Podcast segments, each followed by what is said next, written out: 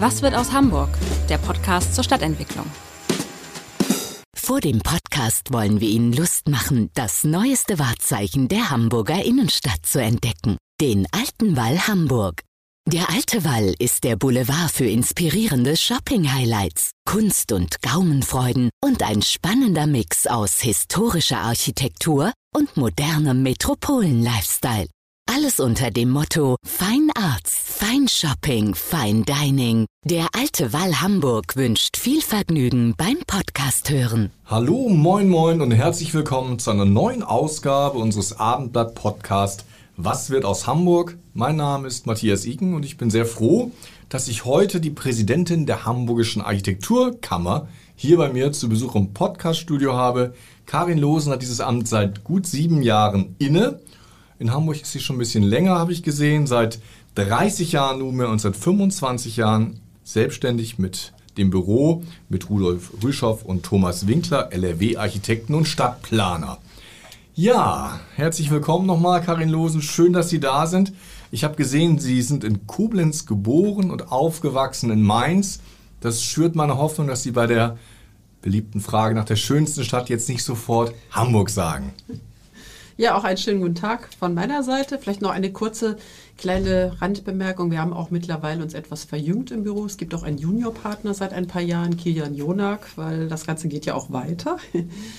Ja, und die Lieblingsstadt, fragten Sie mich. Ja, Lieblingsstadt ist natürlich Hamburg, sonst wäre ich natürlich nicht äh, aus dem Rhein-Main-Gebiet äh, in den hohen Norden gekommen, weil mich äh, einfach die Dynamik und äh, natürlich auch äh, die tolle Landschaft mit der Elbe mich einfach mal sehr fasziniert hat. Und Hamburg ist einfach eine extrem progressive, weltoffene Stadt. Und äh, wenn man so frisch vom Studium kommt, findet man das natürlich erstmal auch sehr anregend und spannend.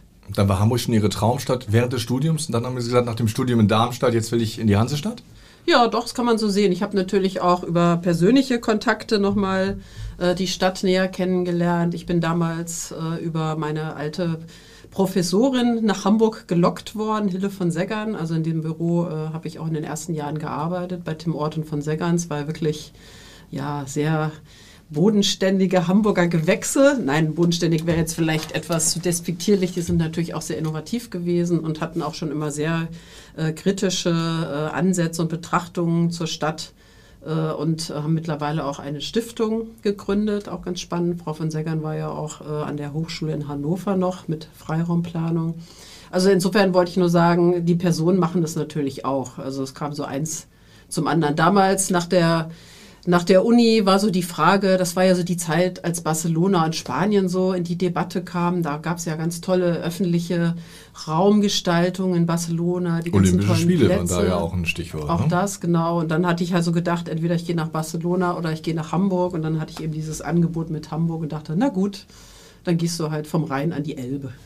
Gibt es einen Lieblingsstadtteil, den Sie in Hamburg haben? Ja, den gab es eigentlich schon immer. Das war natürlich schon immer Ottensen für mich so. Und ich habe natürlich diverse Stadtteile ausprobiert. Gerade wenn man als junger Mensch in so eine große Stadt kommt, muss man ja auch erstmal diverse Wohn- äh, Odysseen hinter sich bringen. Das hat natürlich zur Folge, dass man einfach auch sehr gut die Stadt kennenlernt mit all ihren Quartieren. Aber am Ende äh, ist es dann doch auch Ottensen geworden und unser Büro ist ja auch schon sehr lange in Ottensen. Also das ist schon eigentlich so mein Lieblingsstadtteil, muss ich schon einfach sagen. Obwohl Ottensen 91 verglichen mit Ottensen 2021, ja. da liegen ja ein paar Welten und auch ein paar Stadtteile zwischen. Und auch äh, ein paar Preissteigerungen, kann man auch ganz klar sagen. Also das war damals ja, äh, wenn man also äh, an ja, an die Zeiserhallen zum Beispiel denkt, die Friedensallee, das, da war ja auch so der Punk noch vertreten in der Zeit. Da gab es ja noch richtig, äh, ja, Aufbruchsstimmung und mittlerweile ist ja Ottensen ein sehr etablierter Stadtteil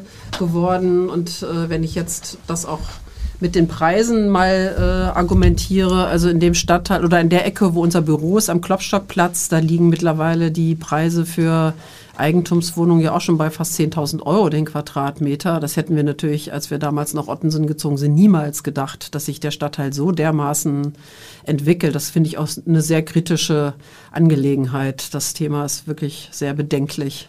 Werden Sie in 20 Jahren noch sagen, Ottensen ist Ihr Stadtteil, Ihr Lieblingsstadtteil? Ja, ich glaube schon. Also ich glaube, Ottensen hat sich trotz allem auch viele Nischen bewahrt und das Tolle ist natürlich einfach auch die Nähe zur Elbe. Man ist einfach unheimlich schnell dann auch äh, am Ufer, man kann irgendwie, man, man kann die Dichte, die lebendige Dichte genießen, aber man hat eben auch die Grünflächen und immer wieder die Blicke dann in die Weite. Und gerade, ich glaube, dieser Kontrast von Stadt, also die Enge auf der einen Seite, aber die Weite auf der anderen Seite, das macht es natürlich auch aus, das macht den Reiz, das macht die Spannung. Und ähm, dafür ist Ottensen einfach schon auch ein, ein toller Stadtteil, weil er natürlich einfach auch so sehr randlich zur Elbe liegt. Man ist einfach dann auch schnell wieder in dem weiten Raum. Und äh, wenn man jetzt noch Richtung Bahrenfeld schaut, aufgebaut. Also ich bin ja auch sehr begeistert von der A7-Überdecklung. Wenn wir dann in ein paar Jahren diesen riesigen Park bekommen werden, der in Nord-Süd-Richtung eben dieses Panorama uns oder diese Weite in dem Stadtraum uns bietet, das ist einfach auch ein total toller Gewinn. Dann kann man auch mal so ein ganz dichtes Quartier wie Mitte, neue Mitte Altona, finde ich, äh, wagen. Gibt es einen Lieblingsort in Hamburg, wo Sie sagen? In Hamburg? Ja, doch. also ich glaube schon, die meisten Orte sind schon so in Elbnähe, ähm, würde ich sagen. Also angefangen vielleicht früher war das für mich schon eher Jenischpark und Teufelsbrück, aber so im Laufe der Zeit, wo sich die Stadt immer mehr transformiert hat, äh, wenn man dann weiter Richtung Osten wandert, entlang der Elbe, da gibt's einfach viele tolle Orte, ob das die Twin Towers sind unten bei den großen, bei der großen Elbstraße oder ob das der Holzhafen ist, äh, da beim, beim Stilwerk, bei der Fischmarkthalle, tolles Bürogebäude da auch. Oder wenn man dann weitergeht über St. Pauli, äh, oben der Pulp Fiction Park finde ich auch einen ganz tollen Ort. Dann natürlich das Chipperfield Hotel oben mit dieser Bar, auch ein fantastischer Ort. Aber ich glaube, so heute würde ich eher sagen, meine Lieblingsorte wandern eher so nach Osten in der Stadt, weil so Stadteingang Elbbrücken und Entenwerder, das sind einfach auch so vielversprechende Orte im Wandel, ähm, die so eine Aufbruchsstimmung haben, die auf der einen Seite noch dieses Unberührte haben, dieses Unentdeckte, aber dann auch, wo man merkt, da transformiert sich jetzt was. Und das sind so Orte mit mit Potenzial, die finde ich toll. Aber um jetzt vielleicht auch noch mal einmal hier in die Stadt zu gucken, also einer meiner wirklichen Lieblingsorte, der ist eigentlich ganz klein. Das war eigentlich schon immer so der Außentisch im Café Paris mit dem Blick auf den Rathausmarkt. Das fand ich schon immer so innerstädtisch, so ein ganz kleines Milieu, aber auch einen ganz tollen kleinen Ort, muss ich sagen. Gibt es ein Lieblingsgebäude? Ja, das ist natürlich so eine klassische Frage. Jetzt könnte ich natürlich sagen, natürlich die Elbphilharmonie, natürlich das Schielehaus. Das sind natürlich so die Klassiker, die einem so gleich als, als begeisterter Hamburger Architekt einfallen. Sie aber auch was da, Unklassisches sagen. Ja, also ich bin natürlich großer Fan auch von dem äh, Wohnungsbau so aus den 20er Jahren, die ganzen Oelsner Wohnanlagen, die es in Altona ja auch sehr viel gibt, die finde ich natürlich auch ganz toll, also auch was die Materialisierung anbelangt. Aber ähm, ich glaube, was mich im Moment auch sehr begeistert, sind die ganzen Gebäude, die jetzt so unter der Prämisse der Nachhaltigkeit entstehen. Ich finde es auch ganz toll, dass die Hafen City GmbH jetzt ein Null-Emissionsgebäude für sich errichtet als Firmenzentrale, dass wir ein Holzhochhaus haben von Störmer, Murphy Partner, die Wildspitze oder das Rehouse, wo man Haben so. wir auch irgendwie schon einen Podcast zu. Also ja, nur für die Zuhörerinnen ja, und Zuhörer. Die können da gerne gleich nochmal Kram nach Sehr unserem gut. Podcast nochmal nachhorchen. Ja, das sind natürlich jetzt auch alles Projekte, die ja noch entstehen. Die müssen natürlich noch den Nachweis erbringen, dass sie auch tolle Gebäude werden. Aber ich glaube, äh, das sind einfach, einfach so spannende äh, Gebäude, die uns auch in den nächsten Jahren sehr stark beschäftigen werden. Und vielleicht zum Bürobau. Ich finde, in der Hafen City gibt es eine wirkliche Perle von Delogan Meisel. Das ist die Firmenzentrale von Gabe. Das finde ich auch einen ganz fantastischen Bürobau. Der hat so eine feine, elegante Fassade. Das sind natürlich jetzt so architektonische Highlights, aber im Grunde genommen finde ich, sind auch dann, gefallen mir dann die Häuser auch sehr gut, wenn sie auch einen Mehrwert für die Stadt bringen. Also wenn wir jetzt zum Beispiel das äh, Empire Riverside Hotel anschauen von Chipperfield, wie elegant er das eigentlich mit dem Sockel in St. Pauli so eingebunden hat, mit dem Sockelbau. Sowas finde ich natürlich schon sehr, sehr geschickt. Oder die, diese Columbia Towers von Carsten Roth mit dieser kupferschimmernden Fassade, die dann je nach äh, Sonnenlicht sich verändert. Das sind natürlich einfach auch tolle Gebäude für unsere Stadt. Mhm. Aber ist das Schipperfield-Gebäude auf St. Pauli nicht ein bisschen UFO geblieben? Ist das Ja, aber wirklich ich finde- angekommen im Stadtteil? So aus meiner Wahrnehmung ja. Und ich glaube, in St. Pauli kann es auch ganz gut stehen, weil so ein bisschen UFO in St. Pauli, das ist ja auch okay. Also das ist ja auch ein sehr, ja, äh, ein, ein sehr lebendiger Stadtteil, der ja auch vom Tag-Nacht-Wechsel lebt und äh, wo vielleicht, ja, da ist auch ein großes Kommen und Gehen von den Menschen. Da gibt's natürlich die Ureinwohner, das haben wir ja auch in dem Paloma-Quartier jetzt auch entdeckt, äh, wie engagiert die äh, Bewohner und Bewohnerinnen in St. Pauli sich auch für ihren Standort einsetzen. Aber ich denke, so diese Mischung ist da halt ganz spannend auch. Und ähm, ich finde, dass dieses Gebäude, obwohl es ja ein Hochhaus ist, hat es sich doch, finde ich, sehr gut äh, eingefügt. Und ich habe es eigentlich immer sehr positiv wahrgenommen. Auch die Fassade finde ich sehr elegant und sehr feinmaschig. Also wir sind jetzt ja mal gespannt, wir werden ja noch höher hinaus wachsen. In der Tat, das haben wir vor. Und da werden wir mal An sehen, wie das dann wird. Ne? Genau, das Schöne ist, man darf auch als Gast dieses Podcastes einmal mit der Abrissbirne durch die Stadt fahren Ja. und ein Gebäude zumindest äh, quasi den Trümmern übergeben. Wie Ja. soll das sein? Also ich glaube, ich würde die Frage eher negativ beantworten, weil man eigentlich unter der Prämisse von Cradle to Cradle und nachhaltigem Bauen mit der Abrissbirne doch ein bisschen vorsichtig umgehen Das sollte. sagen jetzt ja alle. Das ist natürlich für die Das ist so ein bisschen Zuhörer langweilig, weil Ja, das alle sagen, ja, ja. Aber ich wollte Die haben ja sagen, oft Ideen. ich würde, glaube ich, jetzt also jedenfalls nicht mehr die Cityhöfe mit der Abrissbirne versehen, weil es gab ja viele Diskussionen hin und her und ähm, ich glaube, wenn man jetzt heute die Entscheidung nochmal zu fällen hätte, dann hätte uns wahrscheinlich die Nachhaltigkeit doch eingeholt. Und ich finde es auch immer noch interessant, was damals da an diesem Standort mit diesen Gebäuden äh, errichtet wurde. Aber ich glaube, ich würde die Abrissbirne weniger gegen die Gebäude als mehr gegen die unflätigen Einbauten im öffentlichen Raum richten. Also wenn man durch die Stadt läuft und sieht, was alles im öffentlichen Raum so unsortiert sich breit macht, ob das äh, Parkbegrenzungsbügel sind oder Baumbügel oder, oder äh, äh, Stellen, E-Tankstellen oder Parkautomaten. Jetzt haben wir ja das Anwohnerparken. Also es sind ja auch alles gute Ideen, aber ähm, da wünsche ich mir doch wirklich sehr auch nochmal so einen Gesamtgestaltungsansatz im öffentlichen Raum, wie man all dieses Mobiliar, was uns ja alle wirklich im Alltag stört, wie man das wirklich auch eleganter, schöner, zusammenhängender gestalten kann. Und da kann ich Sie gerne mal zu einem Spaziergang in Ottensen einladen. Wir haben ja somit die älteste Straße um die Ecke, die Kirchentwiete, was da äh, wirklich versucht wurde, den ruhenden Verkehr entgegenzusetzen, das ist wirklich furchtbar geworden. Das kann man ja gar nicht anders sagen. Also ein Potpourri an Betonkübeln, Blumenkästen, anstatt einfach Fahrradständer als verkehrsberuhigende Maßnahme einzusetzen und welche, die vielleicht praktisch sind und nur noch ganz gut aussehen.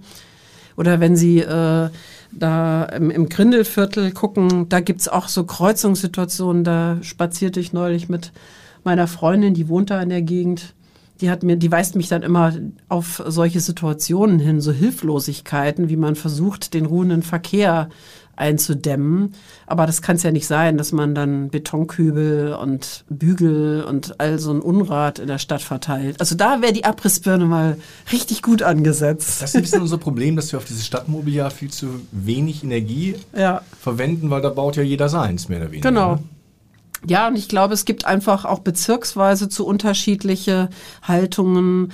Also ich bin jetzt gar nicht mal so ein Freund von so zusammenhängenden Gestaltungsfibeln, weil das manchmal auch sehr undynamische Instrumente sind. Aber in dem Fall wäre es doch mal ganz schön, man hätte mal so einen kleinen Katalog an funktionstüchtigen, guten Fahrradständern. Also dass man einfach mal so eine, das so als Industriedesign begreift, ja, also so Alltagsdesign. Das sind ja Dinge, die uns ja jeden Tag begegnen. Und äh, wenn wir jetzt mal nach Kopenhagen gucken oder Dänemark, da wird das ja einfach mit Bravour gelöst. Also auch gerade in, in Auch Kopenhagen. ne? Ja, und einfach auch schön. Also das sind ja Dinge, die benutzen wir ja. Die sollen ja auch Spaß machen und nicht einfach nur nerven. Und äh, da glaube ich, da ist noch Luft nach oben in unserer Stadt. Haben wir das als Thema überhaupt schon erkannt? Weil wir reden jetzt schon ein bisschen länger drüber, aber es ist so, wenn ich mir die Debatte angucke, immer nur so ein Nebenaspekt. Ja. Wir gucken uns Fassaden an, wir gucken uns Genau. vielleicht auch an, wie, wie eine Straße, wie breit sie ist, aber wie dann das Randprogramm in Anführungsstrichen. Ja. aussieht. Das Stadtmobiliar spielt da kaum eine Rolle. Ja, es ist natürlich äh, jetzt auch nicht vordergründig äh, bisher so gestaltet worden. Also wir können mal in die Hafen City gucken, da ist ja mit einem wirklich großen Budget der öffentliche Raum äh, sehr hochwertig gestaltet. Da wurde dann richtig viel Geld ausgegeben. Da ist dann vielleicht eher schon wieder das Problem, wie pflegen wir all diese intensiven äh, Sachen, die wir da äh, geplant haben. Es muss ja auch robust sein, es muss äh, pflege unintensiv sein, also gerade wenn wir auch über öffentliche Flächen sprechen. Aber ich glaube, der öffentliche Raum, der ist einfach mehr ins Bewusstsein gerückt. Also einmal natürlich auch jetzt durch die Verkehrswende, weil sich mehr Menschen auch wieder im öffentlichen Raum aufhalten und nicht nur im Auto, sondern eben zu Fuß, per Fahrrad oder per Roller, wie auch immer. Und vielleicht jetzt auch durch unsere Pandemie, äh, da haben wir gemerkt, wie eng es im öffentlichen Raum uns doch geworden ist. Also was Gehsteige anbelangt, äh, die parkenden Autos, die sind dann einfach im Weg. Und äh, da wünschen wir uns doch eigentlich mehr Raum für uns äh, Fußgänger oder für Stadtbewohner, weil der öffentliche Raum ist einfach auch ein wichtiger Ort für die Begegnung, aber auch für die Sicherheit, für den Aufenthalt. Und äh, jetzt haben wir ja in der Innenstadt Großes vor mit der Neugestaltung wichtiger Plätze. Und ich denke, das ist jetzt auch, das kommt jetzt so langsam so ins Rollen. Und ich habe diese, diese Diskussionen auch mit Herrn Tjax schon des Öfteren gehabt. Also ich bin da durchaus auch kritisch Der und äh. Mhm. äußere das auch. Ja, ich glaube, es, es, es ist einfach jetzt so an der Zeit, dass man da genauer auch, auch hinschaut, weil wir bauen die Stadt ja gerade sehr intensiv um. So. Und ähm, die Verkehrswende, die heißt ja nicht nur, dass wir jetzt äh, statt Autostraßen überall Fahrradstraßen machen. Wir wollen ja nicht dieselben Fehler der Nachkriegsstadt wiederholen, also wo die ganze Stadt nur mit Autos äh, zum Thema Auto umgestaltet wurde. Also da ist so eine Verhältnismäßigkeit natürlich schon wichtig, das nicht aus dem Auge zu verlieren. Also fürchten Sie so ein bisschen, dass wir quasi von einem Extrem, nämlich komplett aufs Auto zu setzen, im Augenblick das Fahrrad etwas äh, zu sehr in den Fokus nehmen und Fußgänger, Autofahrer, äh, Nutzer des öffentlichen Nahverkehrs vielleicht so ein bisschen ausblenden? Ja, ich glaube schon, dass die Gefahr besteht. Also das hat natürlich auch damit zu tun, natürlich wollen wir jetzt ja auch mal mit einer gewissen Kraft die Fahrradstadt voranbringen, das ist ja auch klar. Äh, Aber ich denke, wir sollten schon einfach auch aus unseren Fehlern lernen, denn monostrukturelle, oder monofunktionale Städte haben uns nie wirklich weitergeholfen. Und äh, ich glaube, es gibt einfach doch sehr viele Konflikte auch zwischen Fahrradfahrern und Fußgängern. Da muss man schon auch genauer hingucken, auch wie die Quartiere jetzt umgestaltet werden. Ähm, dass, dass das einfach auch äh, ja, in, in dieser Vielfalt und in dieser Nutzungsmischung passiert. Das ist natürlich komplizierter, weil man muss tatsächlich genauer gucken. Die Planungen sind vielleicht ein bisschen langwieriger, aber wir sollten, wie gesagt, äh, aus der autogerechten Stadt lernen und äh, schauen, dass man nicht jetzt der Stadt nur das Fahrrad überstülpen sollte. So, so das sehe ich schon so, ja.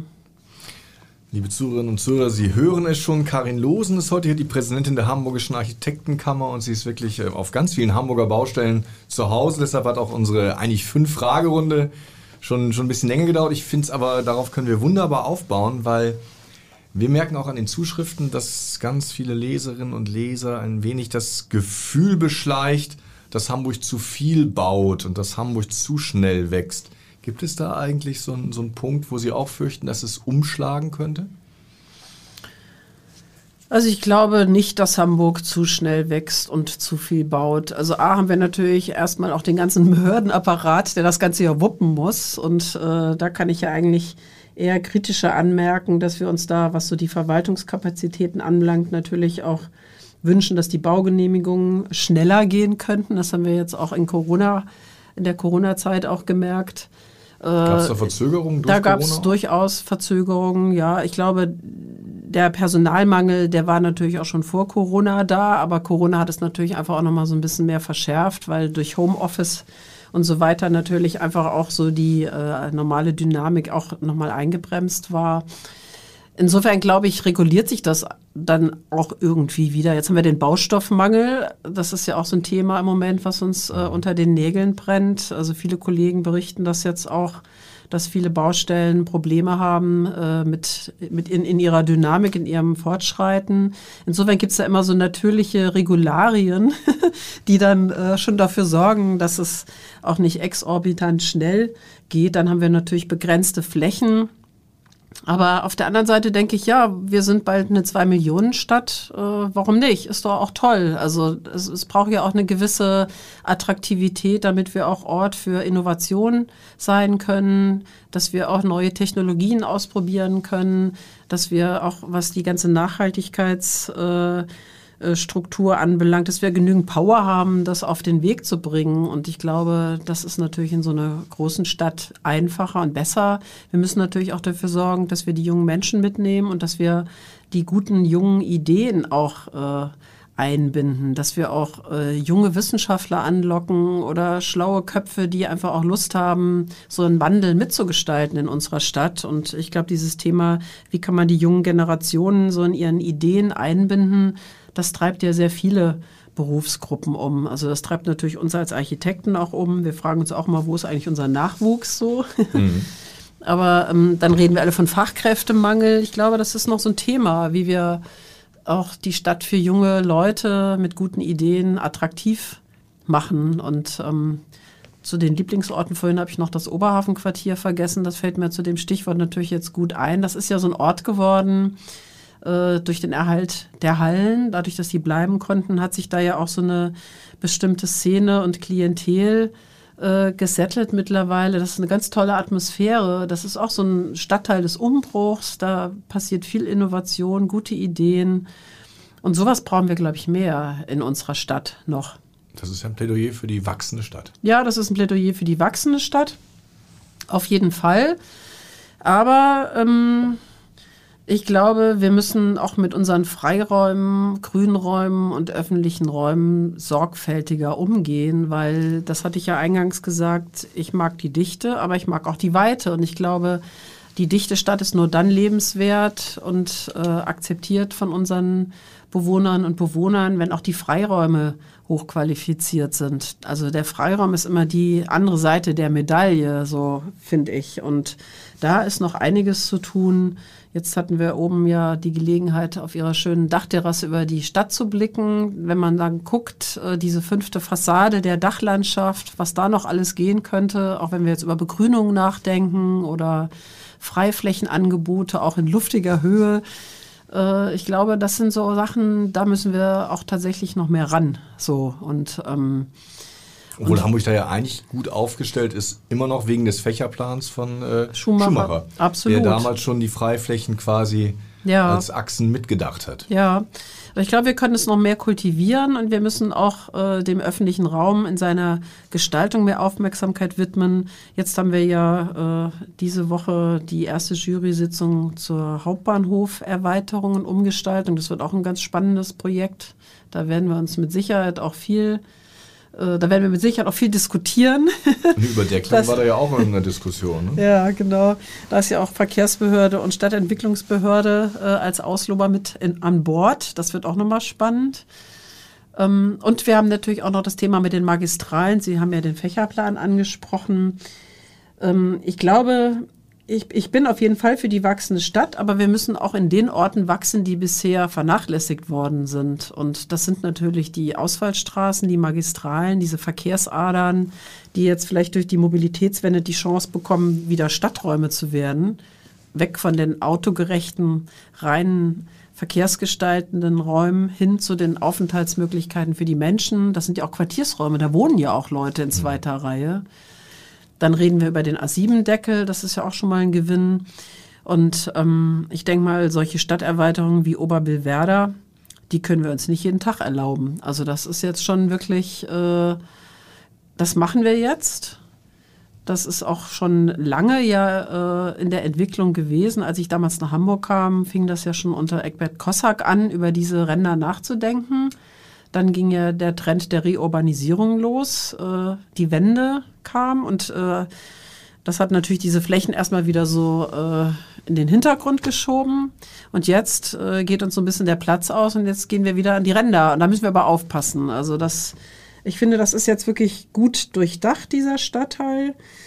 Der wird bestimmt auch interessant. Der wird auch Ort für Innovation, für Baugemeinschaften, für Nutzungsmischung. sagen Sie mal äh, den, den, Zuhörern, was ist denn eigentlich ein Oberbewerter? Sie waren ja auch Mitglied ja. des Beratungsgremiums, mhm. aus dem dieser Masterplan hervorgegangen ist. Was ist denn an Oberbewerter so neu und so anders? Und ist es eigentlich noch up-to-date der Debatte der 20er Jahre des 21. Jahrhunderts? Ja.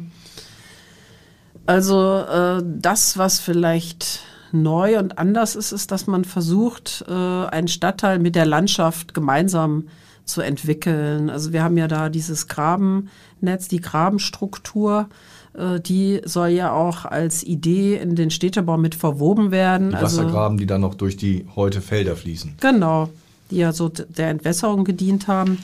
Und ähm, ich glaube, diese Verwebung von Stadt und Landschaft, die ist was Besonderes an diesem Standort. Also das hat Allermöhe zwar, also das Thema Wasser hat Allermöhe ja nun schon gehabt in Form der Flete, aber das waren ja doch sehr befestigte Orte und jetzt wird doch versucht, äh, das Naturräumliche etwas mehr so auch in, in die Stadtentwicklung einzuspeisen und ähm, das, das ist vielleicht so der eine Aspekt. Und der andere Aspekt ist ähm, das Thema der Nutzungsmischung, also dass wir eigentlich diese rein monofunktionalen Stadterweiterungen nur für das Wohnen nicht mehr wollen. Also Was passt ja eigentlich noch war, ne? Genau, das passt auch nicht in unser Lebenskonzept. Äh, Familienerziehung und Arbeiten verteilt sich ja auf Mann und Frau idealerweise 50-50, klappt es ja noch nicht immer so, aber ist ja eigentlich, hat ja einfach unser Leben auch total verändert und äh, Alltag, Arbeit, Kindererziehung, Freizeit, Versorgung, all das sind ja Themen, die möchte man ja am liebsten in zehn Minuten zu Fuß erledigen. Also wir reden ja auch zum Beispiel äh, auf dem Grasbruck von der Zehn-Minuten-Stadt. Also das sind eigentlich so die Ideen, dass man in der Stadt der kurzen Wege mit einer guten öffentlichen Nahverkehrsanbindung durch die S-Bahn-Station äh, versucht, eben den Verkehr zu minimieren, lebendige Quartiere zu bekommen, wo auch in den Erdgeschosszonen nicht unbedingt gewohnt wird, sondern wo dann vielleicht auch Mobility-Shops sind oder äh, ja, einfach Umsteigesituationen erreicht werden, von Fahrrad auf Auto auf Fußgänger, also neue Mobilitäten auch so ihren Ort finden.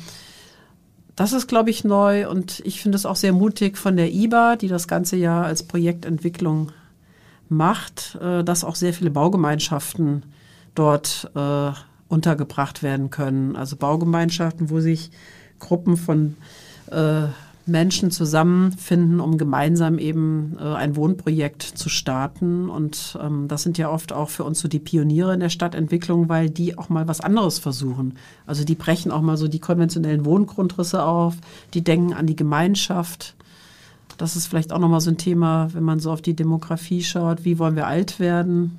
Ich gehöre zu dem geburtenstarken Jahrgang. Ich, ich sage mal, ich werde nicht alleine alt. Aber wie werden die alten Menschen dann später auch alle versorgt? Und da müssen wir, glaube ich, im Wohnungsbau nachdenken über mehr Gemeinschaft, mehr Quartierszusammengehörigkeit. Äh, und das sind so Chancen für Oberbillwerder, weil da eben auch sehr stark in solchen Quartiersansätzen gedacht und geplant wird.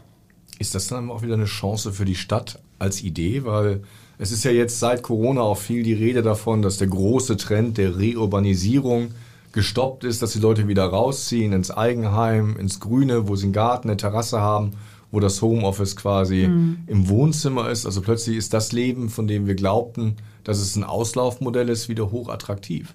Ja. Also die Stadt braucht ja Argumente jetzt, oder? Ja. Ja, es ist natürlich gut, äh, wenn die Hamburgerinnen und Hamburger dann nicht in die Metropolregion ziehen, sondern in der Stadtgrenze bleiben. das ist schon mal klar.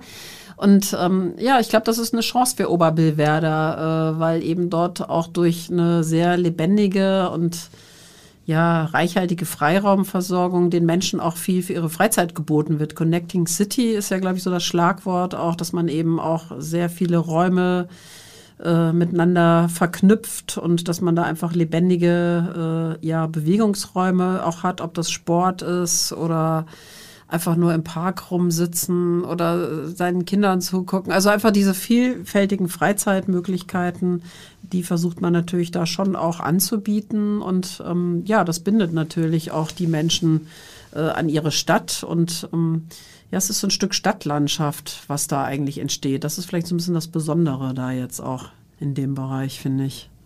Als Sie studiert haben, Ende der 80er, da galt ja noch eigentlich die Krise der Metropolen. Da hatte man ja. gedacht, auch wenn man sich die Einwohnerzahlen angeguckt hat, die waren tendenziell rückläufig. Es gab immer noch so eine Flucht nach draußen über die Stadtgrenze.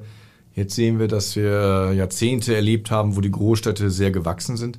Kann das auch wieder drehen? Naja, ich glaube, dass den Menschen, also ja, es kann wieder drehen. Es wird natürlich nicht genauso sein, wie es mal war, sondern unter neuen Prämissen. Den Menschen ist, äh, glaube ich, das nachhaltige Leben wichtiger in Zukunft. Die wollen auch Kreisläufe in ihrem Leben erkennen, Naturkreisläufe oder auch Produktkreisläufe. Wenn ich jetzt an das Oberhafenquartier denke, da gibt es ja ein, eine Markthalle, ein Restaurant, was nur regionale Produkte äh, anbietet. Also dass man wieder weiß, wo kommt mein Produkt her.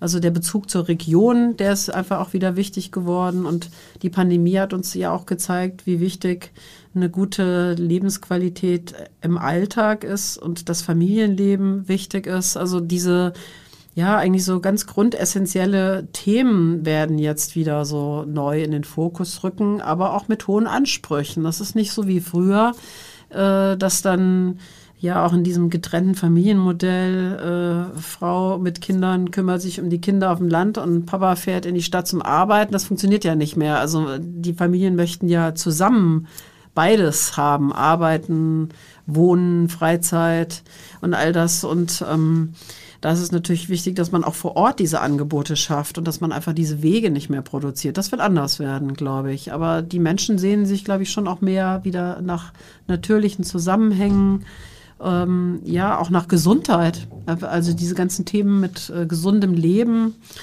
die werden, glaube ich, zunehmen. Das hat ja schon diese bekannte Autorin Julie C. vor ein paar Jahren in einem Buch die aber auf dem Land lebt, ne? Ja, die auch auf dem Land lebt, ja, genau. Und durch äh, Digitalisierung und äh, Glasfaser haben wir natürlich den Vorteil, dass wir auch da dann mobil sein können. Aber ähm, ich glaube, wichtig ist einfach, dass wir in dieser Zehn-Minuten-Stadt denken, dass wir Orte schaffen, die einfach eine Vielschichtigkeit haben und dass wir weg von diesen Monostrukturen kommen. Also in zehn Minuten überall sind. Genau, dass wir in zehn Minuten die Kinder in die Schule gebracht haben, auf, am Arbeitsplatz sind, beim Arzt sind, beim Bäcker sind, in der Fahrradwerkstatt sind. Also dass man einfach viel Grün. mehr zu Fuß. Oder bitte? im Park. Oder im Park, genau. Zum Sport kann, dass man einfach viel mehr zu Fuß macht dann braucht man gar kein Auto und dann ist man auch schon viel sauberer in seinem äh, ja, Mobilitätsverhalten. es ist, glaube ich, drei Jahre her, da hat ja die Architektenkammer diese, ja, diesen Workshop gemacht, wie wird Hamburg 2050 aussehen. Ja. Wenn wir heute noch drauf zurückgucken, da waren ja schon viele Visionen drin. Hat sich das jetzt Absolut. dynamisiert noch so durch die Pandemie, ja. auch durch die Verkehrswende? Das heißt, wird 2050 vielleicht schon 2035 Wirklichkeit? Ja. Also ich finde, dass wir damals schon einen guten Riecher hatten und doch schon relativ weit äh, nach vorne geguckt haben und schon so ein bisschen gewittert haben, dass die Stadt im Umbruch ist. Also wir hatten ja diese drei Themen. Die Stadt zu Fuß. Was passiert eigentlich, wenn wir nicht mehr Auto fahren? Wie muss eigentlich Stadtentwicklung sein, damit wir auch das zu Fuß alles erledigen können? Dann haben wir die Frage gestellt, wie, wie sieht die Stadt ohne Arbeit aus? Wenn wir jetzt äh, über Digitalisierung sprechen, was macht das mit unserem Arbeiten? Sie selbst hier in der Redaktion haben ja auch sehr viel Homeoffice, wie ich gehört habe. Mhm. Also wie viel Büroflächen braucht man eigentlich noch? Was heißt das dann auch im Umkehrschluss für das Quartier, wenn die Menschen mehr zu Hause arbeiten? Was muss dann im Quartier passieren? Sind die Quartiere dafür überhaupt geeignet, wenn die Menschen von morgens bis abends da sind? Die sitzen ja dann auch da mal im Freiraum, dann wollen sie einkaufen, dann wollen sie einen Kaffee trinken. Die Restaurants in der Innenstadt. Die Restaurants die in der Innenstadt, ja, genau. Also das wird die Quartiere auch ziemlich beschäftigen. Und das Dritte war, äh, dass wir uns über das Thema der wachsenden Stadt Gedanken gemacht haben. Wir haben das als Stadt der Weite bezeichnet und das war das, was ich vorhin meinte, dass wir eben nicht nur über Wachstum und Dichte reden müssen, sondern auch über neue Weiten. Und da haben wir mit der Architektenkammer jetzt einen Atlas der Weite entwickelt, wo wir in Hamburg spannende Orte aufgespürt haben, die weite Potenziale bieten, ob das Blickachsen sind, ob das Standorte sind, die man vielleicht, wenn man mal auf der anderen Seite steht, zum Beispiel von der Elbe, wo man die Stadt neu erleben kann. Also wo haben wir noch Potenziale? um die Stadt auch wieder weit erlebbar zu machen. Und ich glaube, an diesen Stellschrauben, da gibt es viel zu tun. Insofern freue ich mich, dass wir da mit vielen schon mal ins Gespräch gekommen sind vor ein paar Jahren. Ja, Frau Los, ich könnte jetzt noch stundenlang weiter mit Ihnen plaudern, aber wir haben ja so ein bisschen äh, auch uns immer so ein 35-Minuten-Grenze gesetzt, die kommt schon in die Nähe. Ich möchte Sie aber nicht entlassen, ohne nochmal ein Thema anzusprechen. Da geht es so ein bisschen auch um die Situation Ihres Berufsstandes. Ich habe nämlich gesehen, dass gerade auch die Pandemie und Corona dazu geführt haben, dass viele in der Branche derzeit äh, etwas pessimistisch in die Zukunft gucken. 30 Prozent der Planungsbüros haben negative wirtschaftliche Folgen zu spüren Ja. bekommen. Wie ist denn die Lage? Wir haben ja äh, diverse Corona-Umfragen gestartet und ähm, das mit den 30 Prozent haben Sie eigentlich schon ganz gut festgestellt. Wir hatten jetzt im April den letzten Rücklauf. Äh, da war dann erfreulicherweise so eine gewisse Entspannung festzustellen, also dass tatsächlich um die 30 Prozent der Kolleginnen und Kollegen äh, über die Probleme der Auftragslage geklagt haben. Also das hat sich auf jeden Fall im Vergleich zum letzten Jahr verbessert. So. Gleichwohl haben wir natürlich auch berufsgruppenspezifisch, äh, auch Berufsgruppen, die äh, stärker betroffen sind, zum Beispiel die Innenarchitektinnen und Innenarchitekten, das ist so ein Segment, die haben sehr gelitten oder leiden auch immer noch unter Corona. Und ähm, erstaunlicherweise haben doch auch sehr viele bundesweit gesehen auch äh, Fördermittel äh, in Anspruch genommen. Und viele haben, was ich auch vorhin schon sagte, geklagt äh, über ja, schleppende Baugenehmigungsprozesse, also auch was öffentliche Hand anbelangt, dass es da einfach auch zum Teil ja, Verlangsam Verlangsamungen gab äh, in der Abwicklung von, von Planung. Da hatten wir aber auch schon ein ganz Auch gutes Hamburg. Gespräch. Auch in Am- genau. Da hatten wir schon mit Frau Senatorin Stapelfeld ein Gespräch. Die hat da ja mal so ein offenes Ohr für uns auch gezeigt. Da werden wir auch nochmal ein Fachgespräch zu führen. Aber vielleicht äh, auch das Positive, die Digitalisierung hat uns ja alle überrollt. Also wir haben alle einen Digitalisierungsschub erlebt. Also auch wir in der Architektenkammer, nicht nur die Büros, sondern auch wir in der Kammer. Die ganze Kammer ist komplett digital aufgestellt. Das ist richtig toll, was da so an hybriden Formaten mittlerweile klappt. Ähm, ja, was vielleicht schwierig war für die Kolleginnen und Kollegen, ist tatsächlich neue Aufträge äh, zu akquirieren. Also diese ganze Akquisephase war schwieriger in der Pandemiephase. Ich glaube, das wird jetzt auch wieder ein bisschen besser. Und wir plagen uns tatsächlich jetzt auch mit den Lieferschwierigkeiten äh, der Baustoffe rum. Also da wissen wir noch nicht so genau, ob das nun Folgeerscheinungen sind von Corona oder einfach auch Lieferengpässe aus. Das sind ja solche Kettenreaktionen auf dem weltweiten Markt. Das äh, wird, glaube ich, auch nochmal Probleme verursachen. Also tut es auch schon, aber mal gucken, wie lange das jetzt noch so geht. Also da, glaube ich, gibt es schon noch Schwierigkeiten. Kommt eigentlich noch dieser Megatrend zu, dass also man sagt, es wird so viel gebaut wie selten. Trotzdem ist es für viele Büros Ja. nicht einfacher geworden, auch weil man dann gerne am Architekten spart, auf serielles Bauen setzt oder Mhm. auch dann am Ende sagt, komm, Fassade ist nicht so wichtig, Hauptsache die Rendite stimmt. Ja, wobei am Ende des Tages äh, braucht man uns ja dann doch, weil wir bauen ja eben nicht auf der grünen Wiese, sondern wir bauen ja in einer hochverdichteten Stadt und da reden wir dann doch meistens eher von Maßanzügen. Also serielles Bauen funktioniert in Hamburg eher wenig. Also wir haben auch diverse Projekte für die BIMA, Bundes, wie heißt das, Bundesanstalt für Immobilienaufgaben. Ähm, und äh, die dann auch mit äh, seriellen Ideen daherkommen und dann feststellen, da sind dann Bäume im Weg oder dann sind da die Abstandsflächen, die nicht passen. Also meistens sind die Bäume im Weg, zum Glück. also ähm, da gibt's dann doch wieder so viele Problempunkte auf den Grundstücken, dass das serielle Bauen nicht so richtig Gas geben kann, sondern dass man da doch wieder individuelle Planung braucht und dann braucht man natürlich auch wieder uns. Aber ähm, ich glaube, es sind einfach auch viele Aufgaben im Moment, die laufen nicht so von der Stange. Also wir müssen die Stadt weiterbauen. Also die großen Stadtentwicklungsflächen wie Neue Mitte Altona, jetzt haben wir noch ein bisschen Bahnfeld, Science City, jetzt haben wir noch Grasbrook natürlich, aber wir müssen uns sehr mit unseren Beständen auseinandersetzen. Die ganzen Wohnungsbaubestände der Nachkriegszeit, wie gehen wir mit der Horner Geest um? Wir haben ja riesige Flächen äh, in Hamburg ähm, aus den 50er, 60er Jahren wo wir auch dort die Quartiere weiterentwickeln wollen, dass das eben nicht monostrukturelle reine Wohnquartiere werden, sondern dass die Quartiere dementsprechend, wie wir sie heute brauchen, und das sind alles Maßanfertigungen. Da haben wir spannende Aufgaben vor uns. Und äh, insofern glaube ich, ähm, die Bauaufgaben gehen uns nicht aus. Vielleicht gehen uns so ein bisschen die Fachkräfte aus. Also ich glaube, dass die Kollegenschaft im Moment sehr klagt auch über den Nachwuchs. Also wie kriegen wir neue Mitarbeiter ins Büro? Äh, Also da gibt es auch einen Mangel, weil gibt's Zeit hieß es ja Mangel. so, irgendwie Ja, ja. Architekten kann die Straßen pflastern. genau, als ich anfing damals, hat mein Vater mich immer gewarnt und gesagt, das willst du machen. ja, das hat sich wirklich verändert. Also ähm, Gut, vom Informatikstudium wurde damals auch gewarnt. ja, wurde auch man gewarnt. Ja, manchmal muss man die Dinge einfach durchhalten. Ja. Naja, nee, aber ich glaube, der Fachkräftemangel, der durchzieht ja das Handwerk auch sehr stark, aber der ist auch bei uns angekommen. Also gute Absolventen zu bekommen, das äh, ist schwieriger. Also auf der einen Seite haben wir unheimlich viel zu tun, auf der anderen Seite äh, könnten wir mehr qualifizierte Architektinnen, Architekten oder Planer generell gebrauchen in unserer Stadt. Deswegen muss die Stadt ja auch interessant bleiben, damit viele nach Hamburg kommen wollen.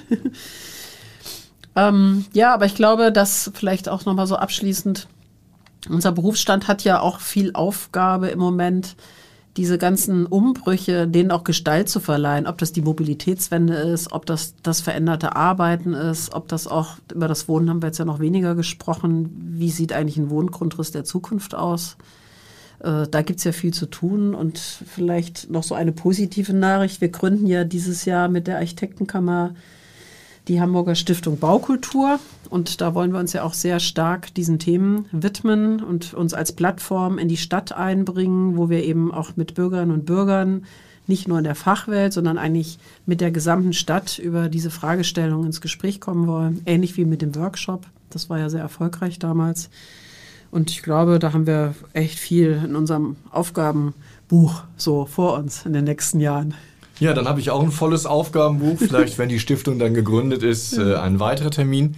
Frau Losen, ich sage an dieser Stelle vielen, vielen Dank und schalten Sie auch gerne wieder ein, wenn es das nächste Mal heißt, was wird aus Hamburg?